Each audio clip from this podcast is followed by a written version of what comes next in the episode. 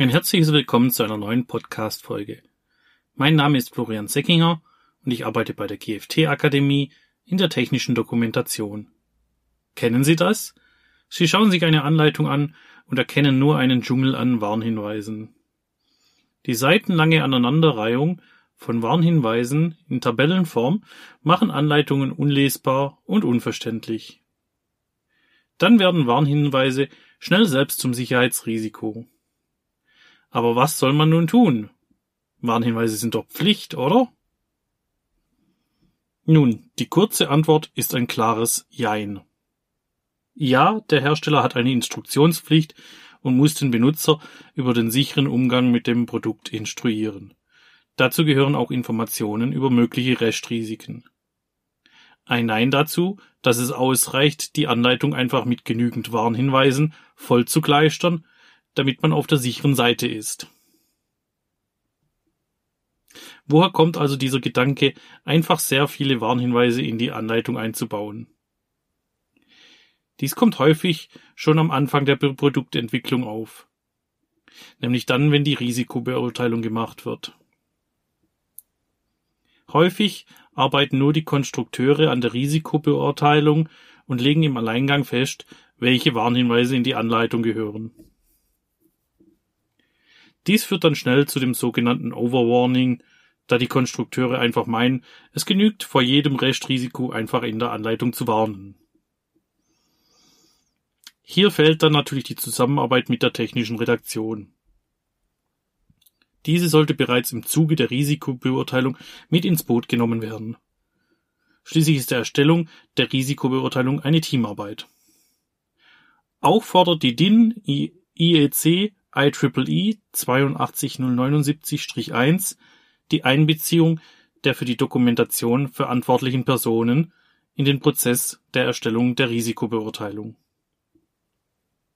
Wir haben dieses Thema schon häufiger behandelt. Hierzu werde ich Ihnen in den Show Notes die Podcast-Reihe meines Kollegen Florian Schmieder verlinken. Wenn die technische Redaktion in diesem Prozess involviert ist, können diese Fachkräfte darüber entscheiden, ob die Instruktion vor einem Restrisiko ein Warnhinweis, einen Sicherheitshinweis oder beides benötigt. Zusätzlich haben die Fachkräfte aus der technischen Redaktion auch das entsprechende Wissen, um Restrisiken durch eine ausreichend detaillierte Instruktion in der Anleitung zu mildern. Zusätzliche beschreibende Texte und Abbildungen sollen dann den Benutzer anleiten, ohne dass dieser sich durch übertrieben viele Warnhinweise durchkämpfen muss. Oft kommt nämlich aus fachfremden Abteilungen die Forderung, hier und dort noch einen Warnhinweis einzubauen. Lieber zwei oder drei mehr Schilder an der Maschine, damit wir auf der sicheren Seite sind. Oder das Marketing will nicht, dass schon auf der Verpackung vor schweren Verletzungen oder Tod gewarnt wird. Dann lässt sich das Produkt doch schlechter verkaufen. Die technische Redaktion muss solche Forderungen an die Nutzungsinformationen aus fachfremden Abteilungen natürlich abwehren. Es obliegt den technischen Redakteuren und Redakteurinnen, die Formulierung und Platzierung von Warnhinweisen vorzunehmen. Auch liegt es in der Verantwortung der technischen Redaktion, im Zuge der Risikobeurteilung auf Möglichkeiten der konstruktiven Lösung zurückzugreifen, bevor in den Nutzungsinformationen gewarnt wird. Schließlich gilt es die Drei-Stufen-Methode zur Minderung von Restrisiken aus der DIN EN ISO 12100 zu beachten. Zuerst müssen konstruktive Maßnahmen versucht werden, um Risiken zu beseitigen bzw. zu mindern. Die sogenannte inhärent sichere Konstruktion ist der erste Schritt der Risikominderung. Der zweite Schritt sind technische Schutzmaßnahmen in Form von trennenden und nicht trennenden Schutzeinrichtungen. Der Benutzer des Produktes soll durch Schutzzäune, Abschrankungen und anderen Schutzeinrichtungen vor der Gefahrenquelle getrennt werden. Erst in der letzten Instanz erfolgt die Risikominderung durch Benutzerinformation. Hierzu zählen Informationen in und auf der Maschine selbst, auf der Verpackung, in Begleitunterlagen wie der Betriebsanleitung oder auch andere Maßnahmen wie Warnsignale, Sirenen oder Blinklichter, um vor drohenden Gefahren zu warnen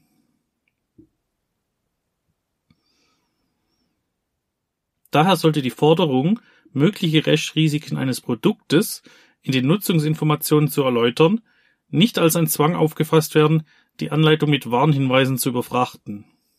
Auch andere instruktive Techniken dürfen in die Nutzungsinformationen mit einfließen. Benutzerinformationen müssen alle Informationen enthalten, die eine sichere und ordnungsgemäße Verwendung der Maschine gewährleisten. Dazu zählen natürlich auch die Warn- und Sicherheitshinweise. Hier nochmal zur Erinnerung bezüglich der Unterscheidung dieser beiden Begriffe. Sicherheitshinweise kommen am Anfang einer Anleitung im Sicherheitskapitel vor. Diese dienen zur allgemeinen Sicherheitsunterweisung. Die Warnhinweise sind Handlungsanweisungen vorangestellt oder vor dem jeweiligen gefahrbringenden Handlungsschritt angebracht. Diese sollen die Aufmerksamkeit des Nutzers auf die Maßnahmen lenken, um Gefahren zu vermeiden und ein sicheres Handeln zu gewährleisten. Wie bereits anfangs erwähnt, können viele Warnhinweise problematisch sein. Ich möchte kurz erläutern, warum dies der Fall ist, bevor wir uns mit hilfreichen Informationen für die Umsetzung von sicherheitsrelevanten Informationen beschäftigen.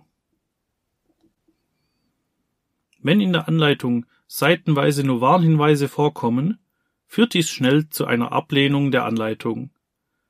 Der Leser denkt sich, dass er über die allgemeinen Gefahren vom Produkt eh schon Bescheid weiß und diese überflüssigen Warnhinweise nicht lesen muss. Warnhinweise, welche groß und auffällig platziert sind, beispielsweise durch die Tabellenform, brechen auch die Struktur einer Anleitung. Diese dominieren den Seitenaufbau und lenken von den restlichen wichtigen Informationen außerhalb des Warnhinweises ab. Auch ist dann das Auffinden von Informationen nur noch schwer möglich, da sich die Aufmerksamkeit des Lesers rein auf die Warnhinweise konzentriert. Stuft er diese dann als überflüssig ein, führt dies schnell zu einem selektiven Lesen. Das heißt, er überspringt alle Warnhinweise, selbst diese, die wirklich wichtig sind und für die Sicherheit essentiell sind. In der Praxis muss sich die technische Redaktion damit befassen, zum, an, zum einen die Anleitung nicht mit unnötigen Warnhinweisen vollzupacken und auf der anderen Seite aber genügend Informationen bezüglich der Sicherheit bereitzustellen und den Benutzer ausreichend anzuleiten. Und wie schafft man nun diesen Drahtseilakt? Kommen wir nun zu hilfreichen Informationen, wenn es um die Umsetzung für sicherheitsrelevante Informationen geht. Wie warne ich richtig vor möglichen Restrisiken und wann ist es sinnvoll, Warnhinweise einzusetzen? Die Zielgruppenanalyse ist hierfür ein wichtiges Instrument für die Instruktion vor Restrisiken. Laien ohne Fachkenntnisse haben einen größeren Informationsbedarf als Fachkräfte. Die Informationstiefe hängt sehr stark mit dem Profil der jeweiligen Anwender und Anwenderinnen zusammen. Sind die sicherheitsrelevanten Informationen für Fachkräfte banal, übersprengen die Leser diese.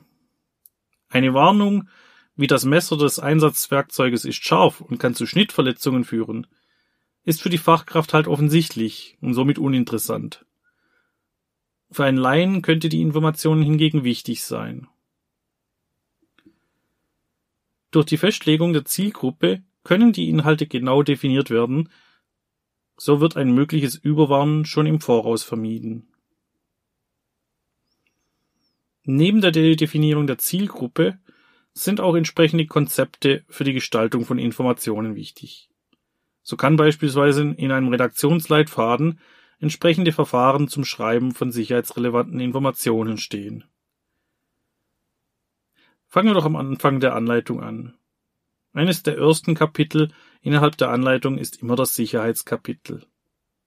Das Sicherheitskapitel ist für ein grundlegendes Verständnis bezüglich der Sicherheit zuständig.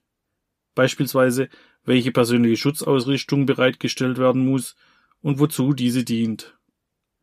Auch kommen hier allgemeine Sicherheitshinweise vor, und diese benötigen ja auch nicht unbedingt ein Signalwort.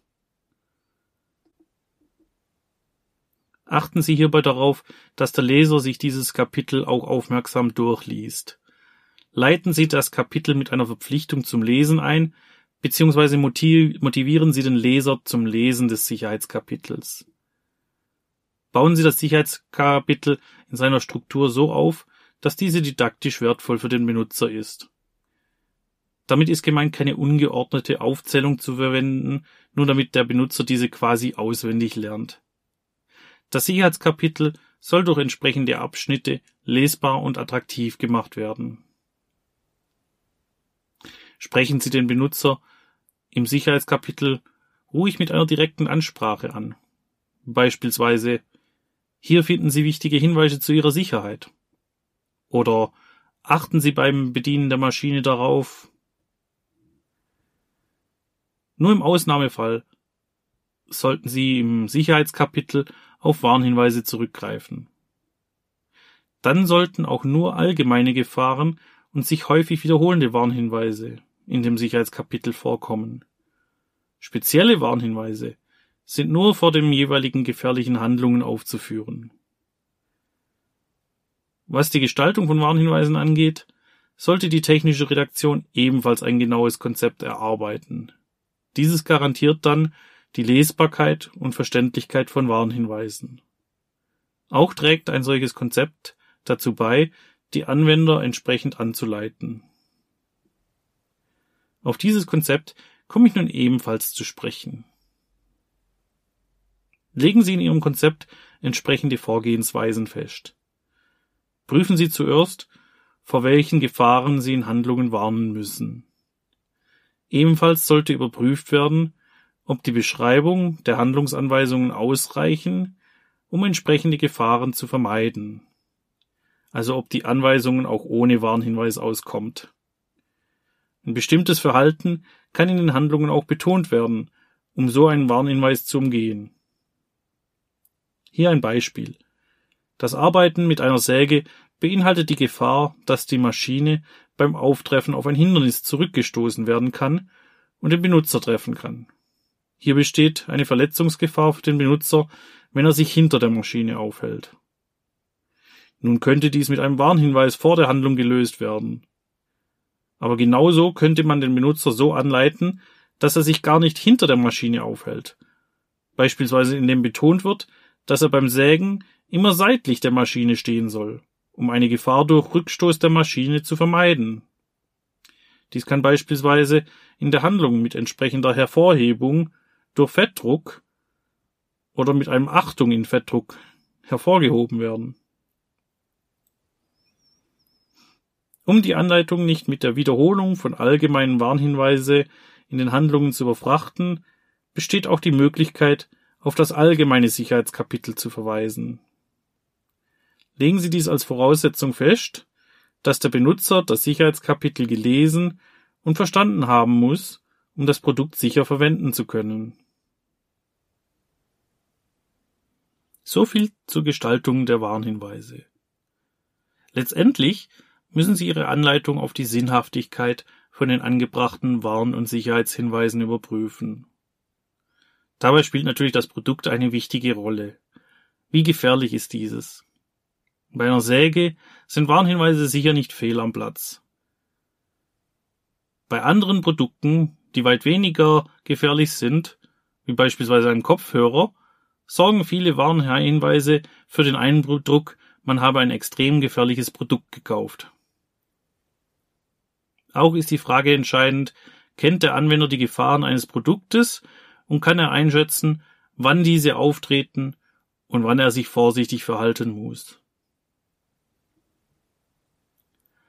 Wir sind nun am Ende dieser Podcast-Folge angekommen. Ich hoffe, Ihnen hat diese Episode gefallen. In diesem Fall würde ich mich darüber freuen, wenn Sie uns abonnieren. Dann verpassen Sie auch keine weitere Folge.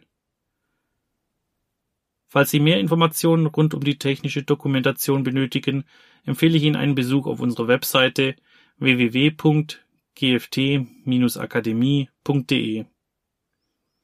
Wir bieten in unserem Download-Bereich nützliche Praxishilfen an.